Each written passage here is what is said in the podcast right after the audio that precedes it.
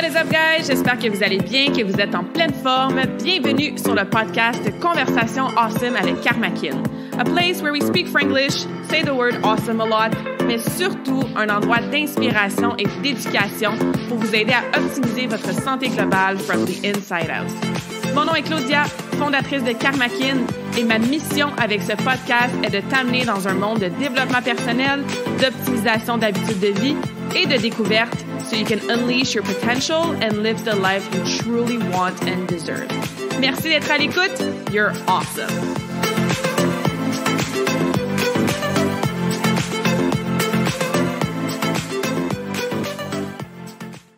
Hello, hello. What is up, guys? J'espère que vous allez bien, que vous êtes en pleine forme. Super contente aujourd'hui de vous présenter un invité tellement awesome, tellement humble et tellement successful. Aujourd'hui, je m'assois avec mon good friend John Goodman.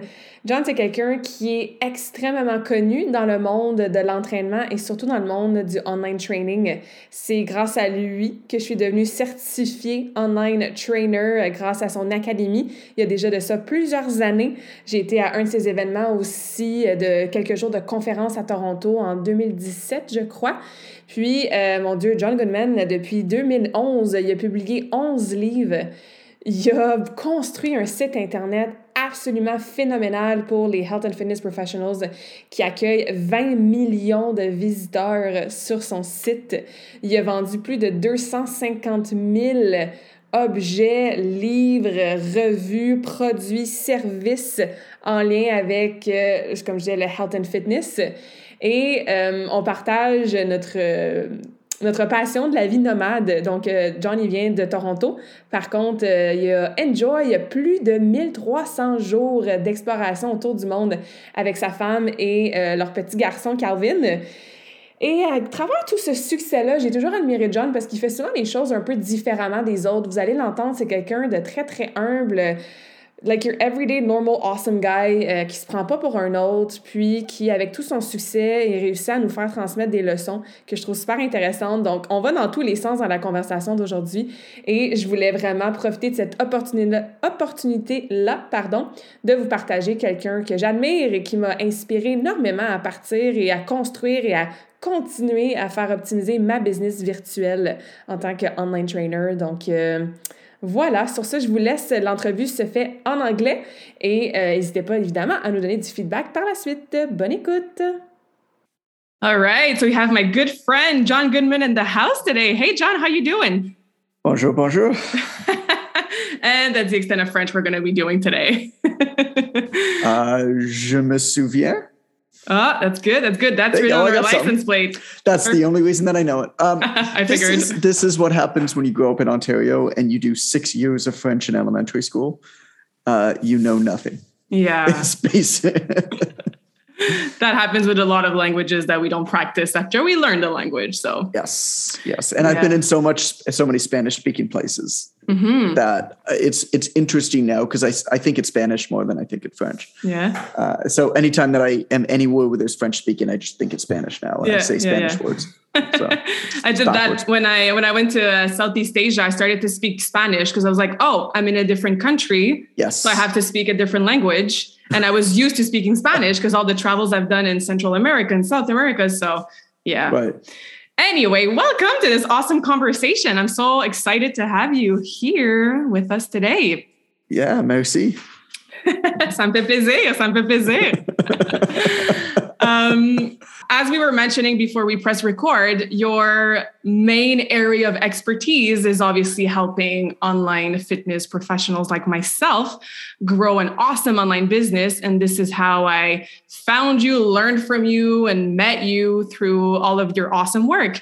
And it's been, oh my God, like five years now, I think, the first time that I came across Something your work. Like yeah. So it's been a while. And obviously, my listeners are not online trainers. So today I want to chat more about your personal life, your lifestyle, mm-hmm. your habits, your views on different things. And with all the quote unquote success that you've built in the last 10 years plus, all the books you've written, the multi million dollar company that you've built as well, all the people you've been helping, you're a very humble, everyday, normal guy. And I say that as a compliment, obviously. Um, so I want to start with asking you what's your definition of success? Oh, that's mm-hmm. a, that is a question I should have a much better answer for and shouldn't be caught off guard for. I don't really have one. What I'll do is I'll tell you a story. Sure. And this happened to me a number of years ago. I was at a, a professional event, like a high-end professional event, and it wasn't a it wasn't a fitness thing. I'm just in a bunch of business mentorships and stuff like that. And there was there's somebody there. His name is Dandapani. You can look him up. He's a brilliant guy. His stuff is fantastic, and he's an ex Hindu monk, and he's okay. become a good friend of mine and um, and he lived on a Hindu monastery for ten years, and then basically left, and now does a lot of uh, entrepreneur coaching. He's one of the entrepreneur organization's top speakers, like that type of stuff, basically mindfulness and whatever. And he's become a good friend over the years, um, largely because we lived in Costa Rica for a long time, and he's got a, a big ashram in Costa Rica now, so we helped him with a lot of the surveying and stuff. Anyway, we went to a hotel. And I and I asked him a question, and I said, I said, Don man, like, I never anticipated that I would build my own business. It was never anything that I thought that I would want to do. But I'm mm-hmm. sitting here now and like I've made more money than I ever like I never like went out to try to get I, I grew up in a family like we were, you know, medium to like middle to upper class, right? Like it wasn't right. money wasn't an issue when I was young. So I never really desired money when I was older, just because it was never a struggle. Mm-hmm. And I'm and I'm aware of that. Um, and so I asked him, like, you know, I never really desired money when I was young. I never did this to get into money. So how do I know how much is too much? Right. And um, and I'll never forget his answer. And I think it's the answer that you're looking for here. if not, then that's too bad because it's the answer I'm going to give you. he said, he said a lot of people when they ask a question like this are looking for some sort of a financial answer some sort of an equation some sort of a well if you have a paid off house and 5 million dollars in the bank you can reliably assume that you're going to make a 10% interest which is going to be $50,000 a year which is going to cover your base expenses without taking anything off of the principal. And so 5 million dollars in the bank is enough. He's like it's none of that. Right, right? the the answer to me is as long as you were working and and energized by your work as long as you feel like the work that you're doing is continually putting good work out into the world you're doing things that are in line with your values. Hmm. you don't feel like you're being forced to do things that are outside of your values right? Make as much goddamn money as you can. Yeah. But the second the second that you start to go beyond that line. It's too much. Hmm. And this has rung true to me a lot. Um, you know, we've had interest over the years from private equity and venture capital firms looking to make investments into us, looking to buy us. And the, the, the reality of it is, I love the business that I run. I love how we're running it. I have more than enough for myself and my family. And we get to just build good stuff yeah. right? We get to treat people in a way that I think is the right way to treat people. I mean, in this day and age, you could give a thousand people a hundred dollar bill and one of them is going to call you an asshole because you're not respecting their rights. You know, like there's just nothing you can do about that. But mm-hmm. but the reality of it is, um, I, I like that, and I've seen a lot of my friends sell their companies or take on investment, right? Do what you are supposed to do. Silicon yeah. Valley comes and gives you a bunch of money, or some private yeah, equity yeah. firm comes and you know buys a majority stake in your company or whatever it is and i've seen those businesses slowly reliably consistently turn into bigger and bigger piles of steaming shit mm. And they still make money right yeah. but but you know i question what they're doing and why they're doing it because now their responsibility is to their investors right now mm-hmm. they're now they're like like when you are owned by an investment company you have a fiduciary responsibility to appease your investors first yeah, for sure. Today, right?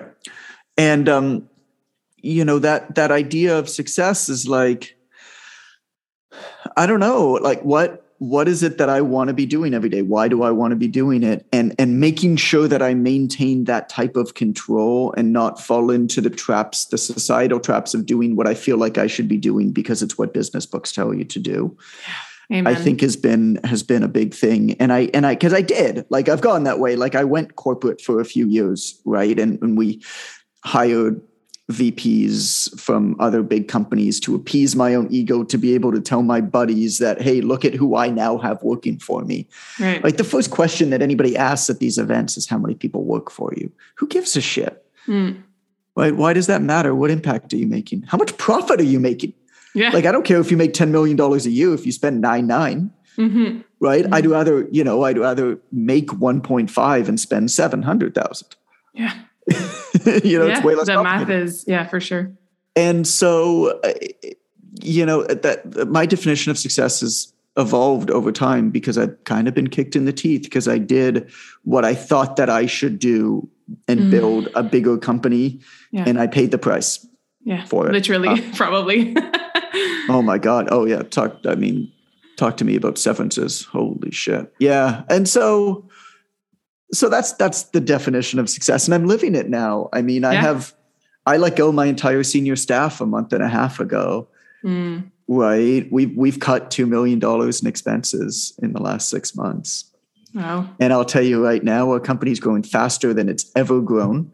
Mm. i'm working hard right? Yeah. i'm not doing the dream of you build a business to work for you. You don't work yeah, yeah, in the business you get people to do your work for you so you can sit back and enjoy the riches of all of your hard work. Nah, I mean, I'm working, I'm enjoying it. Right? I was just going to say, is that something that you would even want, you know? Because when I hear this and I see this, I'm like, that doesn't speak to me. Like, I just don't want to not work in my business anymore because I love the coaching so much. So, is that something you would even want to have the business running no. for you? And exactly, right? No. So, my biggest fear, though, is right now I have a, a fair amount of resources at my disposal. Mm-hmm. Right. My, my, you know, even our team, our staff, like we've got a full time creative director, right? Like I just, you know, I have a bunch of resources that way, uh, financial resources, and also like network resources. Yeah. Like I can call a lot of people in the industry and just do cool stuff. Like we're going to put on a virtual summit in mm. March.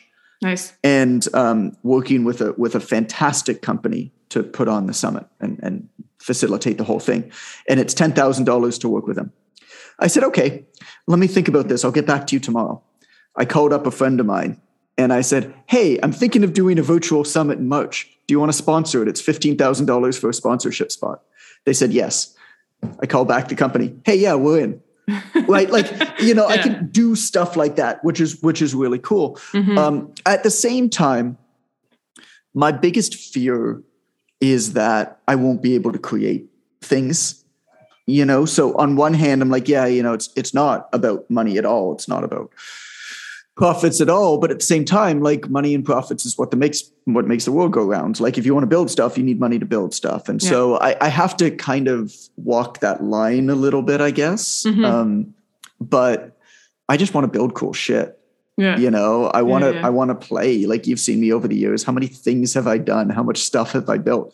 Some mm-hmm. of it's worked really well yeah. right? Some of it's worked okay, and some of it's been, you know, complete flops. But like, who cares? Learning lessons, yeah. I'm it up, was you fun know, I'm, I'm up another day. Yeah. So like, we're building software right now for the mm-hmm. fitness industry, and we're just giving it away for free to everybody. Yeah. Like, I'm looking at that. I'm like, well, I could spend half a million dollars and market an ebook right? Mm. And send Facebook ads to an ebook, or I could spend half a million dollars and build a great piece of software and let our people use it for free. Yeah. Like, I don't know, the second seems like a lot more fun. Yeah. and I want to, yeah, I want to go back to something you mentioned uh, that I integrate in my own definition of success as being aligned with your values. Um, I think that's something you learn in elementary school. Like, what are your values? Oh, friendship, family, respect. And then you would kind of lose touch unless you're doing the work and actually thinking about what your values are. And whenever you're about to make a decision or uh, an investment or, uh, you know, changing and living in a different country, you just go right. back to your values, whether you're aware of it or not. So, what are your main values at this point well, and as you know, from living in and traveling, like you know, from living and traveling in a lot of different countries, right? Yeah. You're forced to consistently re-examine what matters to you and what doesn't. Mm-hmm. And um, you know, for for any, I don't imagine people listening know who I am. Um, you know, I've I've spent four to six months abroad, starting by myself, then with my girlfriend, then with my wife, uh, then with my you know four year old son, and now we've yeah. got you know another another baby being incubated. So now there's like three and a half of us, you know, and um, three and a half in a few weeks, and so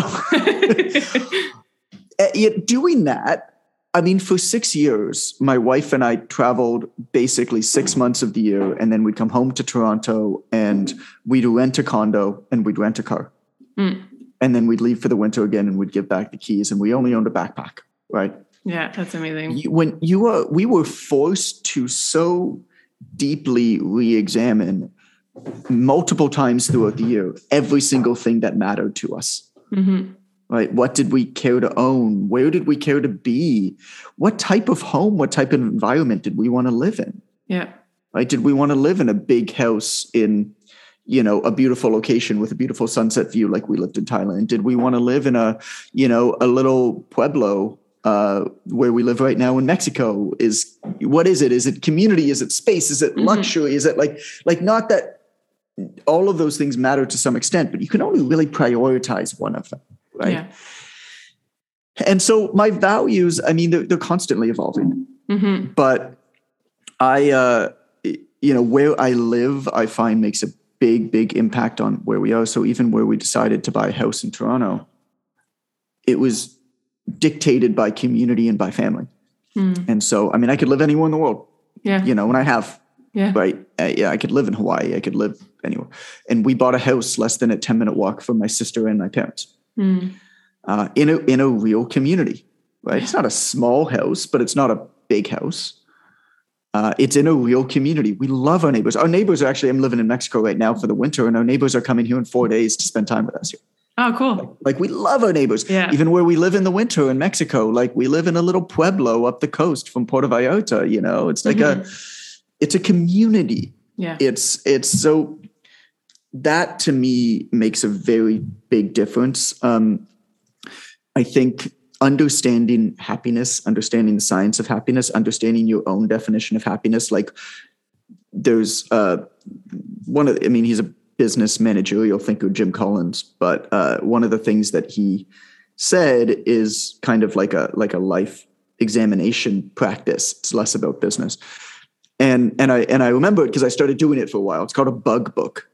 A bug book. A bug book, B U G, and uh, and the entire concept is what would happen if you study yourself as if you were to study a book or a bug.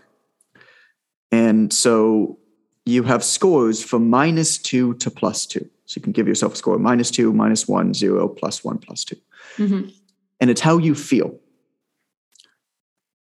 And multiple times throughout a day, what you do is you write down in a bug book you give yourself a score how you're feeling mm-hmm. and then you write down what you are doing in that moment right and where you are and who you're around you will start to identify patterns really quickly mm-hmm. right and it, it will become very clear to you very quickly, you know, what it is and what it isn't. And so for me, one of the things that I found is I don't really care that much about a lot of like luxurious goods. It's called Veblen goods, basically stuff that's expensive just for the sake of being expensive because it raises our perceived status amongst other people. Yeah. It's this idea of like it doesn't matter, you know, what car you drive as long as you drive a nicer car than your neighbor. Mm. Right? And so there's a lot of Veblen goods. Um, Mercedes, you know, C class, like Rolex watches, like stuff that just really isn't like like nothing about it. Mo- mo- most everything that we own in life these days is democratized. Yeah. Like there are very few things that even the wealthiest can afford that are in any way a major improvement amongst what even middle to lower class people can afford. Mm-hmm. Right? Everybody has a watch that tells the same time. Everybody has a car that can go the speed limit most everybody has heating and air conditioning and washing machine and dryer mm-hmm. and you know dishwasher and all of these things you know andy warhol once said what i love about coke is that the president of the united states can't get a better coke than i can like yeah, the best things true. in the world we basically can all get right yeah. um, you know there, there are some tiny ones like maybe private air travel but i would question whether i would even fly private if i could just for environmental reasons mm-hmm. but all of this to say, for me, it that a lot of those types of things just don't actually increase the quality of my life. Right. Um, and so, yeah, I love like I've got a fourteen dollar Casio watch. It's my favorite thing that I own. Yeah, I was gonna right. say you want to talk about your Casio. got a fourteen dollar. It's it's the best watch in the world. What does a watch need to do? A watch needs to tell time. A watch needs to have a timer, and a watch needs to have an alarm a watch should be water resistant. Or you don't even think about it. Like i go you know in the ocean i go in the shower like doesn't right. really matter. And it needs to not break and you don't need to think about it. My wife on the other hand somebody gave me Shuad, you know from Trainerize uh trolls yeah. me all the time so he sent me a, an apple watch. And allison's my wife started wearing it. And she stopped wearing it after two weeks because the thing was such a pain in the ass to charge every night. Hmm. Like it's just uh, you know why do we have these things that are supposed to make our life better but actually make them make us more concerned? Like I do own a yeah. nicer car. We own a Tesla for no other reason than I like to optimize things that I do all of the time. Mm-hmm. Basically, the only thing I spend a lot of money in my house on is my bed and my bedroom because mm. I sleep so much and it's so important. Yeah. Same thing with driving. Like I kind of hate driving, so we have a Tesla because it makes me not hate driving as much. Right. Um, but one of the things that I said to Allison is if we buy this car, we can't give a shit about it. That's the rule. Mm. I don't give a shit if it gets scratched. If it gets dented, I don't care. Yeah. Like we can't give a shit about it, right? Just because it's nice, we have to treat it like it's, you know, the island co that we rented in Hawaii. Mm-hmm. Because it's the little micro interactions, it's the little things that I do every day that I try to optimize. So living in this pueblo, yeah. like I can't go outside without having at least one, usually many, what I call positive micro interactions. Mm. You recognize somebody even if you don't know them, but you smile and you yeah. wave and you say hola, mm-hmm. buenos dias or whatever, right? Like that brings so much more joy to me every single day in small amounts mm-hmm. than living in a big house in the middle of nowhere by myself ever would. Yeah. And so I optimize that stuff, right? Yeah. Yeah. Yeah. I agree. I agree. I live a very uh, minimalistic lifestyle as well and couldn't care less if like my laundry machine is not brand new with all these buttons and like technology updates. Like it washes my clothes. Perfect. It does I get job. so pissed. Like even Zoom, you know, I you were logged in here and I had to like accept you to join. And because Zoom didn't update, mm. that I had to update the thing. The system isn't broken. It's just freaking engineers having to justify yeah. their jobs. And so changing shit that still works perfectly fine. Yeah. And so now that, you know, for some reason, probably cost hundreds of thousands of dollars of research and development somebody decided that it's a better user experience to have a button appear at the top of the page to accept somebody into your meeting mm-hmm. versus the participants a, you know a little window at the bottom of how it used to be. Yeah. There is literally no reason why that needed to be changed other than mm-hmm. somebody at zoom needed to justify the fact that they are employed. Yeah. Right? It's just a waste of everybody's time so why are we yeah. doing it yeah, yeah, yeah, yeah. what matters and what doesn't, you know, and go, going back to your values, like community and family, and yeah. And uh, we definitely share, as we can hear, our passion, a passion for travels. Um, yes. What's uh, that's going to be a tough question. It would be for me anyway. But what's a couple like biggest lessons that traveling have brought you? I thought you in the last few years you mentioned community obviously yeah. travel has taught yeah. me yeah travel has taught me what matters to me and what doesn't mm-hmm. stuff that i own right and and also kind of how i want to spend my days um i i have three basically competing priorities in my life right health wealth and family mm-hmm. And so, really, it is, you know, fitness, business, and family time. Yeah. When, when you break it down for me, right? That's that's my definition of those things. Mm-hmm. I, I am fascinated by, by wealth management and investing, but I'm I'm more interested in investing because of the carryovers to fitness mm-hmm. and how and how interesting those are. Like play the long term game, compounding. Don't fall for get rich quick schemes, just like yeah. you wouldn't fall for get ripped quick schemes, mm-hmm. right? Like it's the same thing. Yeah. And um, and the type of person who falls for one is the type of person who falls for another. Like the type of person who's buying every detox is the same type of person who's trying to get rich swing trading NFTs and cryptocurrencies. Absolutely. Like it's the same. Like the Venn diagram is a circle. You know, um, what has it taught me? It's taught me what what I think matters to me. Mm. I don't. I have figured out that I can't. Maybe I'll figure it out one day, but I I don't think that I can optimize all three of those things at the same time. Mm and but I can do two of them. Right. Right. And so family to me is always a number one priority. Like like that's just all throughout the year. But then what I do is I effectively split. It's not exactly a six month six month split every year, but I effectively split my month into.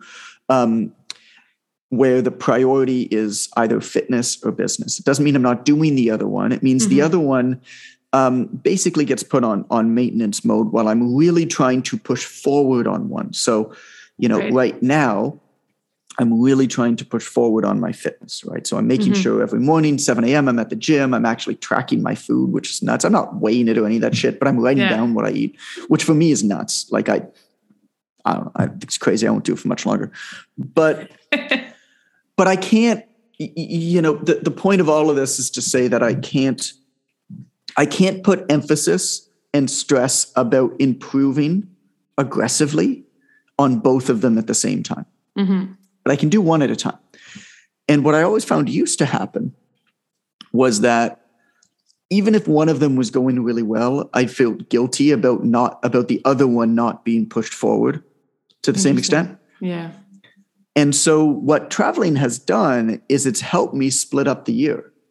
Mm-hmm. And it's given me that on this date when I leave to live abroad yeah. for whatever, four months, five months, right?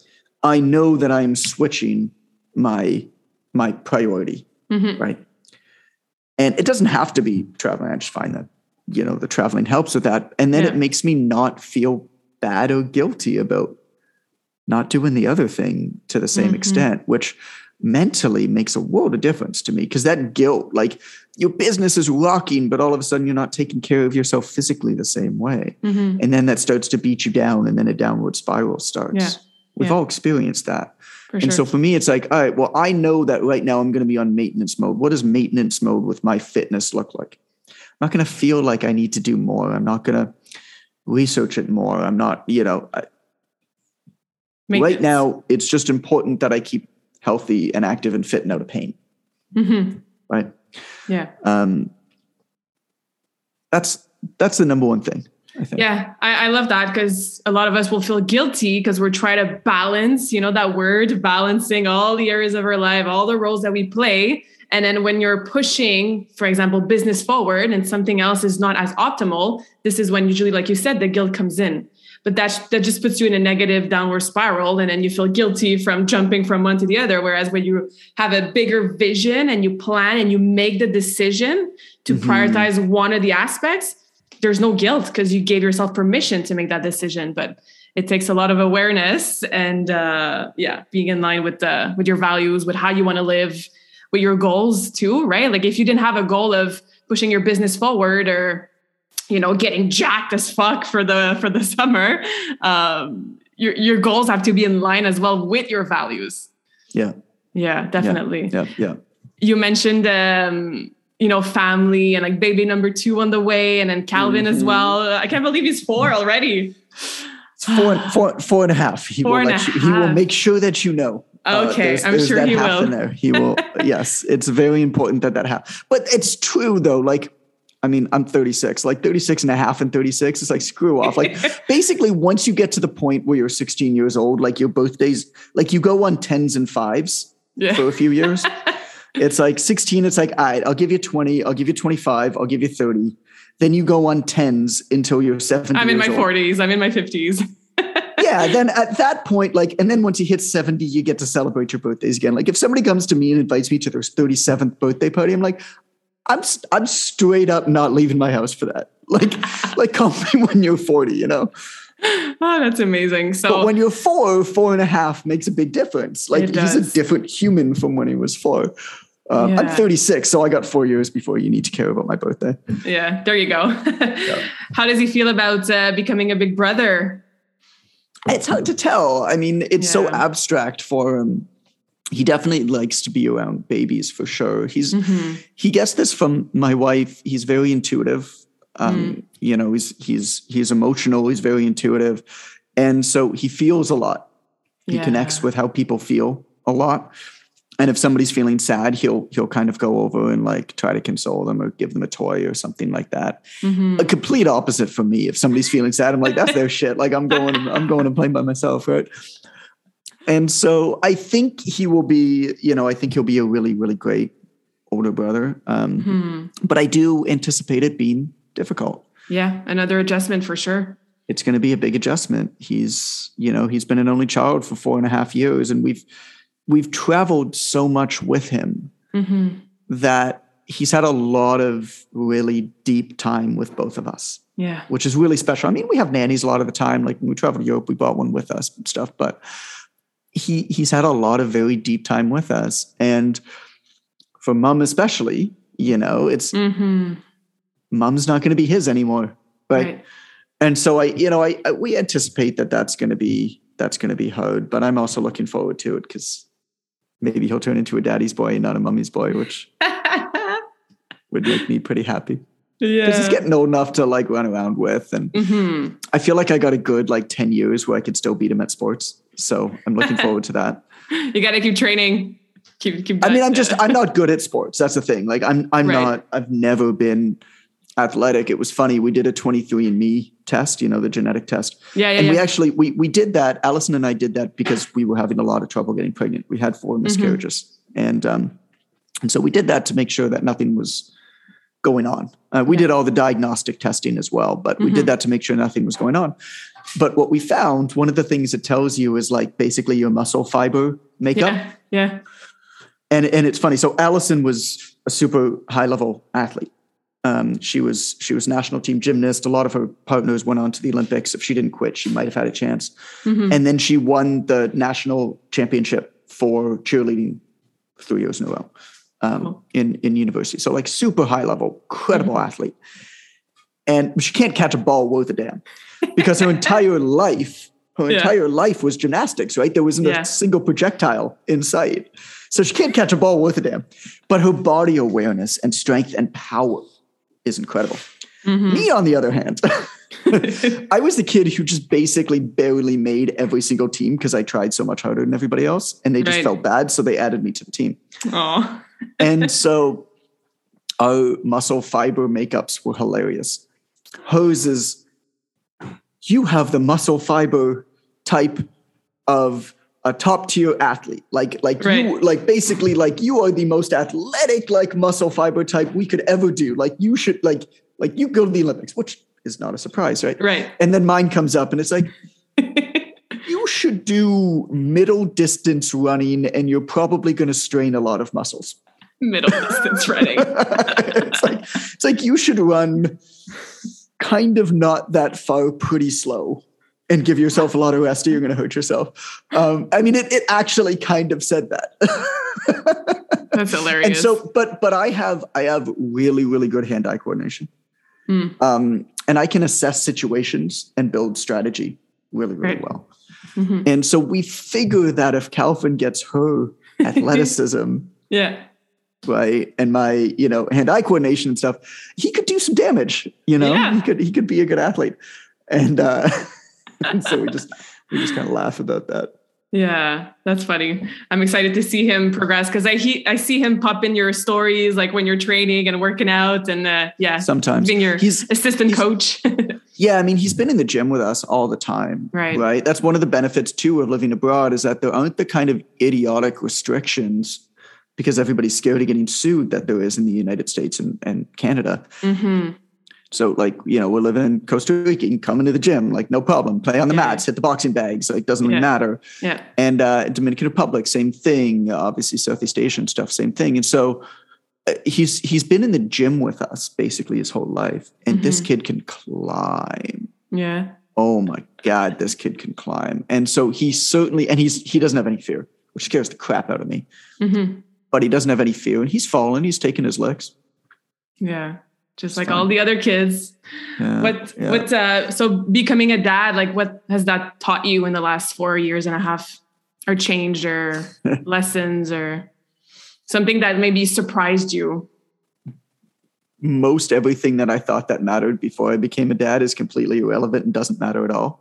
That's number one. Number Mm. two is I understood nothing about life before I became a father. And I laugh at all of the things I used to think that I understood. Like I used to think that I was good at prioritization and focus and time management. I was shit. yeah It, it's funny how much I like held, you know, when I was a personal trainer, it's funny how much I like held my clients in contempt of like this 22 year old single idiot, right? It's like all 22 year olds are stupid. And so I'm like, I was a stupid 22 year old. And, and, and I would like be, you know, thinking bad, like holding my client in contempt because he's showing up seven minutes late for his 4.30 p.m. session on Tuesday. It's like, this dude is the chief of psychiatry at one of the biggest hospitals in Toronto and has three kids. Hmm. And he's able to make it at 4:37 p.m. on Tuesday that's for pretty work. damn like, good like, yo, I gotta learn some stuff from this guy, you know? and then and then the third thing is just it's it's a mantra that I put into place very, very quickly uh, when Calvin was born, which is who can I pay to make this go away? Hmm. it's just I, it, like every single decision that I make, I now make through the filter of if I do this, it means that I will have less time, attention, energy to be with Calvin, to be with Allison, to be with whatever we call the little fetus in her stomach, you know? yeah yeah yeah. And um, yeah buying and- back and your time. Buying back your time. And you know it's it's easy for me to say because i you know i can afford to do it. I i totally understand that. I mean just uh, it's a fortunate position to be in. Mhm. even just little things you know everybody's trying to get rich these days and Yeah. kind of given up i feel living today trying to get rich tomorrow. It's like yeah it's probably more important to be with your kids when you're young and like Mhm. as long as you're you're not going hungry um, yeah exactly so but that's i mean that's uh, like you know i'm i'm i'm in a situation where i can say these things Mhm. um because it's just a, a fortunate situation i yeah i understand that hmm for sure. And uh, yeah, so you you guys recently went through a lot of hardships trying to get pregnant, and uh, Allison as well had some uh, issues with her health. So how is she doing? yeah she's good thank you she's Good. um she's she's really good um Awesome. yeah she it was it was a messed up year for sure two years you know Mhm. trying to get pregnant and like i said you know we had four miscarriages and we were finally about to start ivf treatment and uh and we had done all the diagnostic stuff we'd done all the medical appointments and it was going to start on her next cycle so whenever her cycle hit called the doctor start all the stuff and she got pregnant beforehand Mhm. and so we pushed back the IVF, you know, called the doctor, said pregnant naturally. Yeah. Uh, three weeks later, she miscarried again. Mm. And so we were going to start IVF at the next cycle. Same thing. And then uh, three three days, she was she's always super regular on her cycles. This is absurdly personal, but she's always super regular on her cycles. So like almost to the day, you know, knows when it's going to be. Mhm. And which is which is crazy for a gymnast, for somebody who used to be a gymnast. But anyway. Yeah. And so, three days before she was due to start IVF, her cycle was going to start most likely. Uh, she she basically said, "She's like, oh, what you know? Does this feel like a lump?" Right? And uh, Mhm. I was like, "Nah, it doesn't, doesn't feel like anything." And she said, "I'm just going to go get it checked out." You get it checked out? Oh, they're gonna, you know, they're gonna do a, a, a like, yeah, yeah. The doctor said it was a lump, so you know, we're gonna get a scan. They get a scan. Yeah. It's like, oh, they're gonna do a, a biopsy they did a biopsy and I just get home one day and Calvin was downstairs, uh, which, you know, Allison was upstairs. And usually when that happens, like they had a fight and just need to separate from one another. But I go upstairs and Allison is just like bawling on the floor and Mm. she's like, I have cancer. Mm. And just out of nowhere. Right. And uh, and so she got diagnosed with with papillary thyroid cancer. Um, no risk factors, no family history, no Healthy. symptoms Yeah. no nothing, the healthiest, you know, person you can imagine. And and here's here's the most fucked up stuff, if you excuse my language. There is a reasonably good chance that all of her pregnancies caused the cancer. Mm. Because in women, breast cancer and thyroid cancer is often brought on by uh, erratic hormonal levels resulting from pregnancy. And the fact that she was pregnant so many times yeah. could have caused it. And so that was messed up. And then three weeks after that, she got pregnant. Mm. And this time she didn't miscarry. Wow. And uh, and so yeah, it's been it's been a whirlwind. I mean, I'll I'll I'll finish. I mean, everything's everything's fine. Um, papillary thyroid cancer, as we now know, right, is if you if you're going to choose to get cancer, that's about the best one you could get. Mm-hmm. Survival rates like ninety nine point nine nine nine nine percent. You know, um, it's not growing.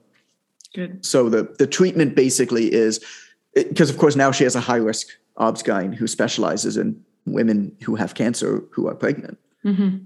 Uh, and just figuring out how to manage care. You yeah. know, she needs to have uh, most likely half, potentially all of her thyroid removed, but most likely half. And when do you do that surgery, right? You can't put a woman in her first trimester under general anesthesia. Mm-hmm.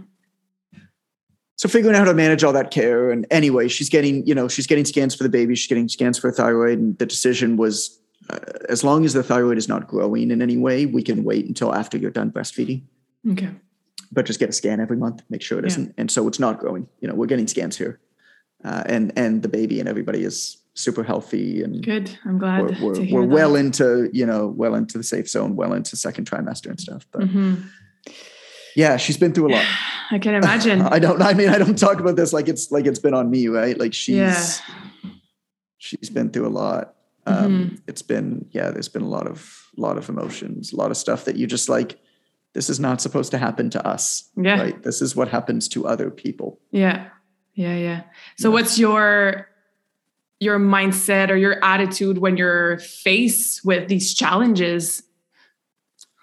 how did you it, cope or how did she yeah, like any tools well, or, or, tips time, or I mean, at the same time all of this was happening, my company was basically getting kicked in the teeth every single day.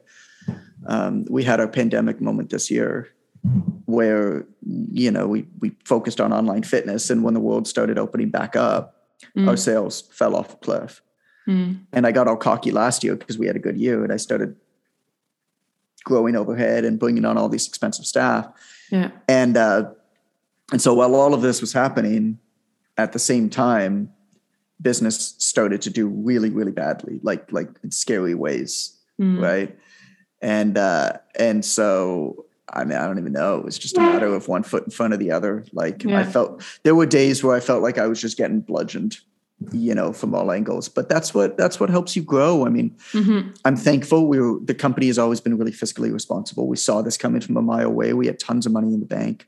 Right. Um, and and again, I could make decisions myself. Right. Mm-hmm. So went out and got an executive coach to talk to and to help navigate some of the stuff and just just one foot in front of the one other foot, right yeah. and coming out of it now and it's never been better which is which is the crazy thing you know allison and i anybody who's in a relationship a loving relationship will attest like you go through hardships doesn't necessarily mean hardships like you're in trouble with the other person but just hardships together it mm-hmm. strengthens you right mm-hmm. so we've never been stronger right our values have never been stronger and um and the business is same type of thing yeah. right all the stuff that needed to get broken down in it got broken down in it mm-hmm. and then you rebuild and, uh, from there in a better way and yeah. And it's great. You know it's we'll see. Talk to me and the moves that i'm making now are moves that are going to pay off in three to five years time. Mm-hmm. like I'm, I'm playing chess. And so talk to me in five years but uh, you know i'm having fun. Yeah that's all that matters. Having yeah. fun. We'll see how long this uh, this takes, right, before it pays off, or how long it will last until the next fun decision. And yeah, um, I listened to one of your uh, interviews. I don't know if it was on the podcast, uh, the Online Academy podcast, but I remember I think somebody asked you like what is something that you regret in life and then your answer was like really interesting for me because you said something like oh when everybody gets asked this question everybody's like oh i regret nothing. It was all it was all meant to happen for a reason. And you're like this is bullshit. This is not helping anybody. Everything that i did helped me become yeah. the way that i am now and so i'm thankful for all that's bullshit. Like do something like like give me something more that like helps people yeah. Yeah, yeah. so i will ask you this question. What's one regret that you have or something something that you would have done differently uh, any sure. area I of mean, your life whether that's uh, business or travel or family or any areas that come to mind well so so here's here's actually you know going back to the story with allison um it forced a lot of really deep introspection. I mean, particularly with her, but with both of us too. Mm-hmm. And she's always been very in tune with herself as well. Um, spiritual, all that, all that good stuff. All that stuff I don't understand, but respect. And uh, and so she came to a realization. She's like, you know, whenever stuff like this happens, because when, when she got diagnosed, she had no idea what it was, right? As right. we started looking into it more, as we started to see doctors, we realized that it wasn't as big of a deal I mean, you hear the word cancer, it's just scary. Yeah, for sure. Right. And uh, and so you know the the uh, otolaryngologist, you know, the basically the the ear, nose, and throat cancer doc said straight up, he's like, this shouldn't even be called cancer. Mm. It's it's just. But anyway, we didn't know that, and so there's a lot of um, there's a lot of deep introspection when that yeah. happens, and so yeah. that happened. And Allison just said to me straight up one day, she's like, you know, there's actually nothing that I wish that I did different. Mm. And there's nothing that now that I know, you know, a lot of the times when somebody gets a diagnosis like that, it gives them a new lease on life. What am I going to yeah. change? I'm going to have a midlife crisis. I'm going to quit my job. I'm going to travel. I'm going to see the world. I'm going to tell mm. that person I love them, whatever yeah, it is, yeah, right? Yeah, yeah. You know, uh, what what do I regret not doing? You know, most most regrets are not errors of admission; they're errors of omission. Mm-hmm. I agree. And so, um, you know, there wasn't anything of that. And and I I agree. I mean, I've always taken a lot of pride, and I've just I've just tried a lot of stuff, mm-hmm. and that gets me into trouble. I get myself into these crazy situations where I'm like, why am I working on six different projects right now? But I've started to realize now over time that that's actually just me. Mm-hmm. And perhaps my only real regret, which I mean was a big learning point of me was hey, I think that I want to try to build a 50, 100, 500 million dollar company. Hmm. And if that happens, great. But that's not going to be my goal anymore. Right. And the reason for that is it's just not natural to me. You know what is natural to me? I can build one, two million dollar companies like nothing. Mm-hmm. Right. Like it's just, I, you know, I'm just, I'm just really, really, really good at executing from the ground up to get yeah. to that point. Yeah. And, and I think in this day and age, that's actually a really interesting point to be at. And I'm going all in there. Mm-hmm. Is basically anybody with basically zero resources can build a 50 to 70% profitable business that is say one to two million bucks a year. Um, in so many different ways, mm-hmm. as long as they understand that they're building it for that goal and not trying to build something really, really big. Now, something could always grow into something bigger. Yeah. And so, so you know what I've what I've learned in the last couple years, where you know the business was not doing as well. Like we've never had a year that wasn't profitable. Mm-hmm. But um, you know, our best year was 2017. Mm we've had a five year sideways or slightly downwards trend since then. Right. It's not a good way to run a business. economy's been growing in that time, right? And uh, and so so what I'm doing is I'm I'm basically just saying, all right, well, I can put all of my you know marketing time into my own brand, mm-hmm. right, into my own community, into my own platform, the Jonathan Goodman platform. Yeah right? The Elon Musk platform, mm-hmm. right? And then on the back end of that, I think that I can build a whole lot of half a million to two million dollar businesses mm. that operate with basically no overhead, that are super simple to run, yeah. that deliver a tremendous amount of value.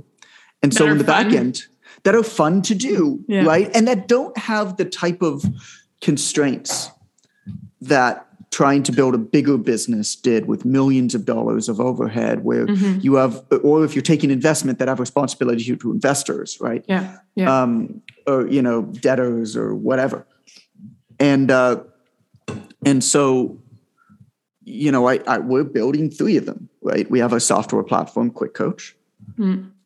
which i think you know could maybe like it's not being built this way but uh, I, I think, I mean, we already have a wait list of 4,000 plus people in five days, right? Six days. Yeah, yeah. And so I, you know, I think, I think we could get tens of thousands of users on that. And even a free platform, you have tens of thousands of users on a thing. Somebody's going to come and give you a lot of money for it. Absolutely. Uh, if, if you want. So it could be worth it. Um, but then, you know, digital learning, right? We're building a new mm-hmm. course platform. And the new course platform is not trying to build a multi-million dollar education company. Right. It's like, no, let's let's give people who work in health and fitness small digestible courses mm-hmm. and certificate programs on everything that they should have been taught by their certification but wasn't. Yeah. Not this big audacious goal, not this big mission statement. Like, no, this is mm-hmm. just something that needs to exist in the world. Mm-hmm. Right. And um, and the same thing with our with our mentorship. Right. This isn't some big seven figure mentorship. It's like, no, like like people at a certain level in the fitness industry need to need a little bit more support to kind of get to the next level. Yeah. And then we're doing the same kind of thing in our community. What do we wish in our neighborhood in Toronto? What do we wish really existed in our community? Mm. Well, Allison and I are probably going to start a gelato shop. Cool. I'm going to build a little gym. Yeah. Like all of this will happen in the next five to 10 years, right? Yeah, yeah, yeah. You know, like just that. stuff that I want to exist mm-hmm. in the world mm-hmm. in my world. Yeah, I like right? that. I want to be mindful of your time. So um, we're going to wrap this thing up. I have a couple final questions for you. Um, what's one question that you wish more people would ask you? Because you get interviewed on so many podcasts and like I get interviewed a lot. Yeah. So is there you know what? what? Yeah. It's not it's not a single question because eh, people are pretty good with coming up with questions. People seem to have a harder time having real conversations Mm. I feel like, particularly with with less experienced interviewers, podcast hosts, they're very stiff a lot of the time. And so they have some sort of an agenda. My people who listen to this are looking for this. I kind of believe that most people who like if you like you don't listen to a podcast because you feel like you're going to get information that you're going to be able to tactfully use. Like if you're looking for a solution to a problem you google that problem you can find 50 people giving you the solution yeah. like that's not why you listen to podcasts right? You listen to podcasts because you want some sort of deeper understanding you want nuance and you also want to be kind of surprised. Yeah. In in in delighted. Inspired. Yeah. And inspired. And yeah. so i really love it when people just follow their curiosity. Mm-hmm. There's um, I'm I'm reading actually I'm reading a few books, but one of the ones that I'm flipping through whenever I find something interesting, I land on it is is one of Howard Stern's books, and the book is basically a collection of his favorite interviews transcribed. Okay. And his analysis going into it and what happened, right? And it's super interesting because I mean these interviews like span the last 20 30 years. And i mean it's everybody. Like like the narrative through this book is all of the donald trump interviews all throughout the years. So it's like oh. donald trump's interview and then it actually says it's like 19 years six months and seven days and 27 minutes before inauguration. Wow. Right? wow. And so it just shows like it's interesting looking at stuff like that. But yeah. one of the one, one of my favorite celebrities is Conan O'Brien for a lot of reasons. I think he's hilarious, but when you go deeper into him, mm. I, I, think everything about what he does and how he's done it is beautiful. I just I love how he goes about his work, and I take a lot of inspiration from it. And so he did an interview with Conan O'Brien, and he said he's like, "This is my this is the best interview that I've ever done." Was the one with Conan, wow. and the reason for that is he said almost as a throwaway comment Conan mentions, and this is before I read it, and then I read the interview. He says almost as a throwaway comment, Conan mentioned that he's medicated for his mental health. Mm. I've never seen him speak about that before. I had a whole, we do weeks of research before interviews. I had pages and pages of things to talk about. The second he said that, I threw out everything. Yeah. Right? Because I wanted to know more. Mm-hmm. Curiosity. And and he did. And it made for a really beautiful interview where the host is genuinely curious mm-hmm. in something about, you know, what's what's going on with whoever they're talking to. Yeah so it's not a question. Yeah, I like um, that. It's, Love that it's serendipity. It's serendipity. Mm-hmm. Yeah, yeah.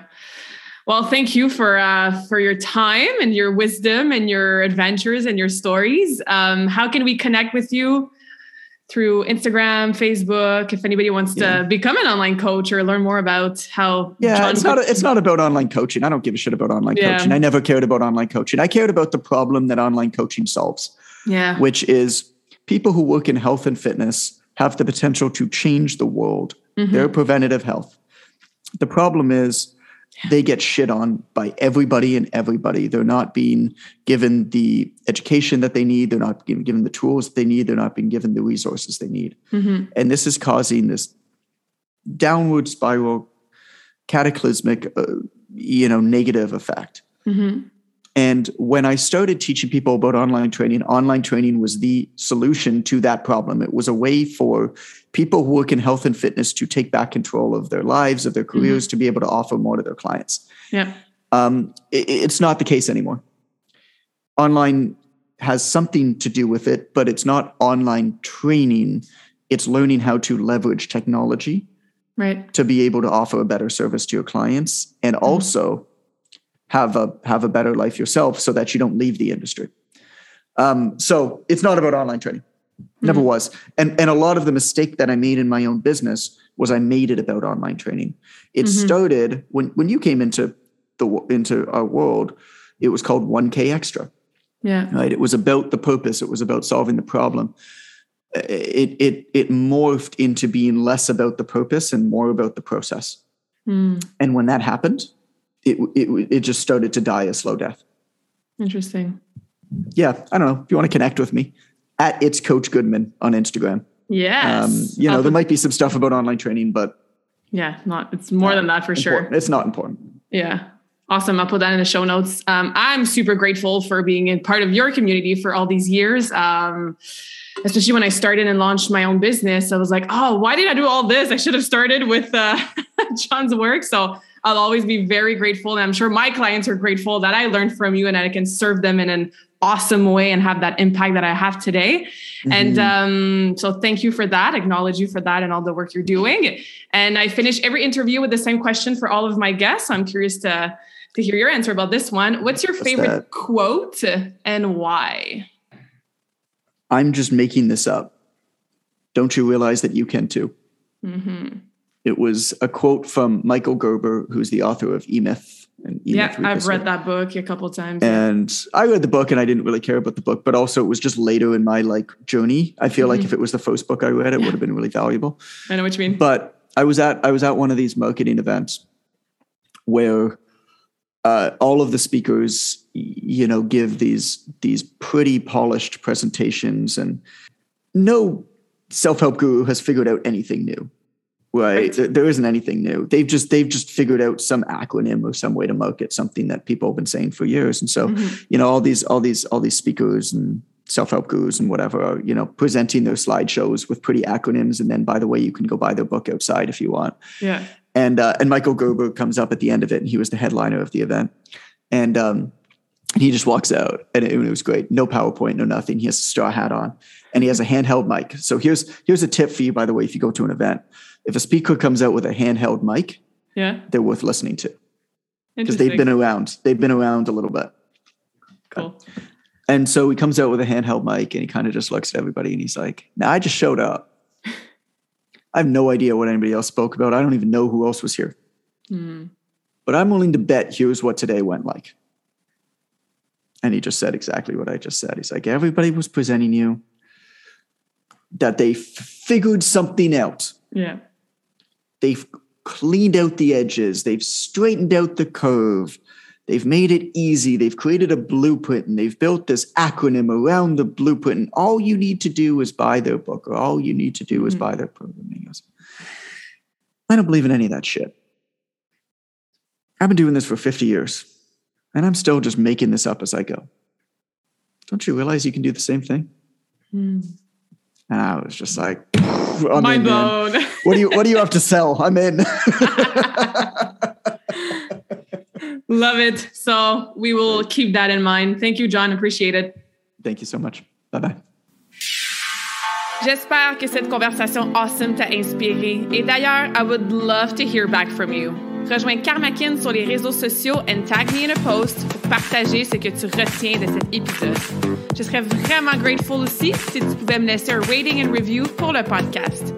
Ça me permet d'avoir un impact positif sur plus de gens comme toi. Merci beaucoup d'avoir été à l'écoute and until next time, je te souhaite une journée awesome.